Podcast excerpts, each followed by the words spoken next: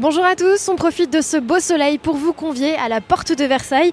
Depuis une semaine déjà, Autoplus est dans les allées et vous propose d'aller découvrir les nouveautés. Aujourd'hui, la thématique, ce sont les motorisations alternatives.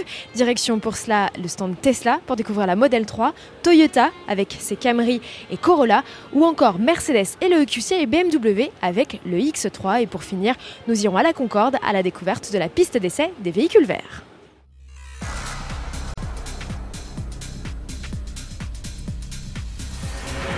Les SUV, l'électrique, deux thématiques phares en ce moment dans le secteur de l'automobile.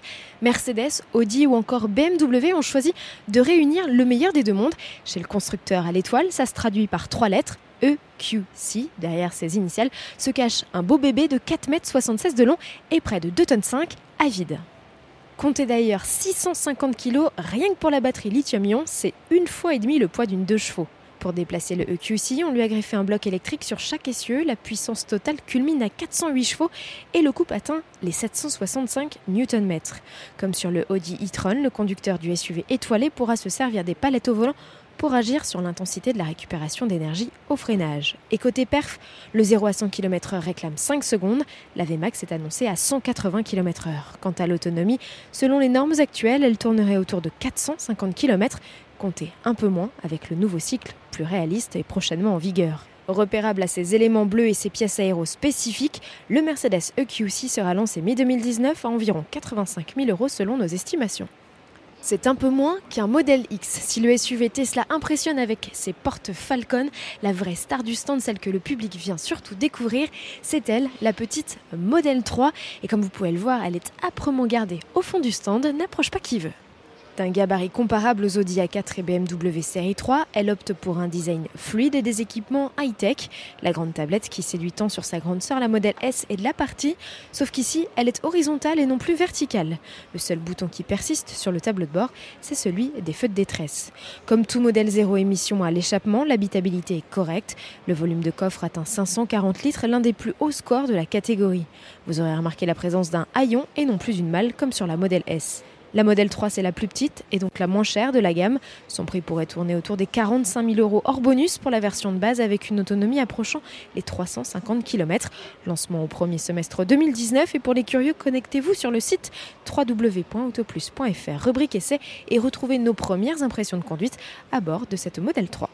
On continue notre tournée dans le hall 5.2 de ce mondial de l'automobile de Paris, direction le stand BMW où les nouveautés électrifiées sont nombreuses. Prenez par exemple la puce de la gamme, la i3. À l'occasion de ce salon, elle gagne en autonomie. Grâce à des batteries de plus grande capacité, la citadine électrique est désormais capable de parcourir jusqu'à 300 km selon le nouveau cycle WLTP.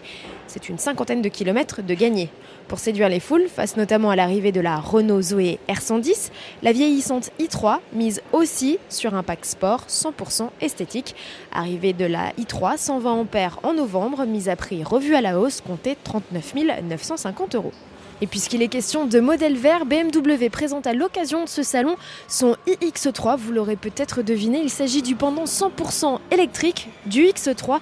Son arrivée sur le marché est annoncée en 2020. C'est le premier modèle ordinaire du constructeur décliné en mode zéro émission à l'échappement.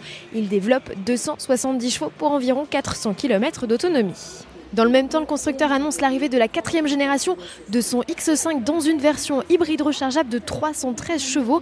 Lancement prévu en 2019, le classique SUV sera lui commercialisé en novembre à partir de 74 300 euros. L'association moteur thermique bloc électrique Toyota ne voit désormais plus que par ça. La remplaçante de Loris, que l'on baptise euh, Corolla, est désormais déclinée en deux niveaux de puissance, 122 ou 180 chevaux. En changeant de nom, cette troisième génération que l'on découvre pour la première fois à Paris sous les traits euh, d'un break a gagné des traits plus dynamiques et. Vous vous demandez certainement pourquoi les modèles compacts ont subitement changé de nom. Eh bien, Toyota harmonise ainsi sa gamme à l'échelle internationale. La Corolla, c'est la voiture la plus vendue dans le monde avec plus de 45 millions d'unités écoulées depuis son lancement en 1966, un record jusqu'ici toujours inégalé. Aux côtés de ce modèle et du RAV4 que nous vous présentions dans un précédent JT, le constructeur japonais présente la nouvelle génération de la Camry. C'est une appellation qui a déserté le catalogue depuis 14 ans.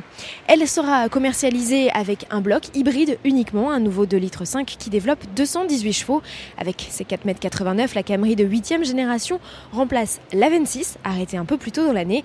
Future concurrente des Renault Talisman et Skoda Superbe, elle arrivera sur le marché français au premier semestre 2019. Les électriques, les hybrides, les modèles à hydrogène vous intriguent Eh bien ça tombe bien puisque vous pouvez les essayer dans le cadre de ce mondial de l'automobile de Paris.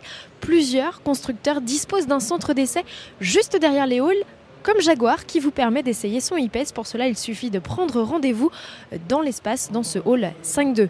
Un autre centre d'essai est accessible, cette fois place de la Concorde à Paris. Les organisateurs ont innové.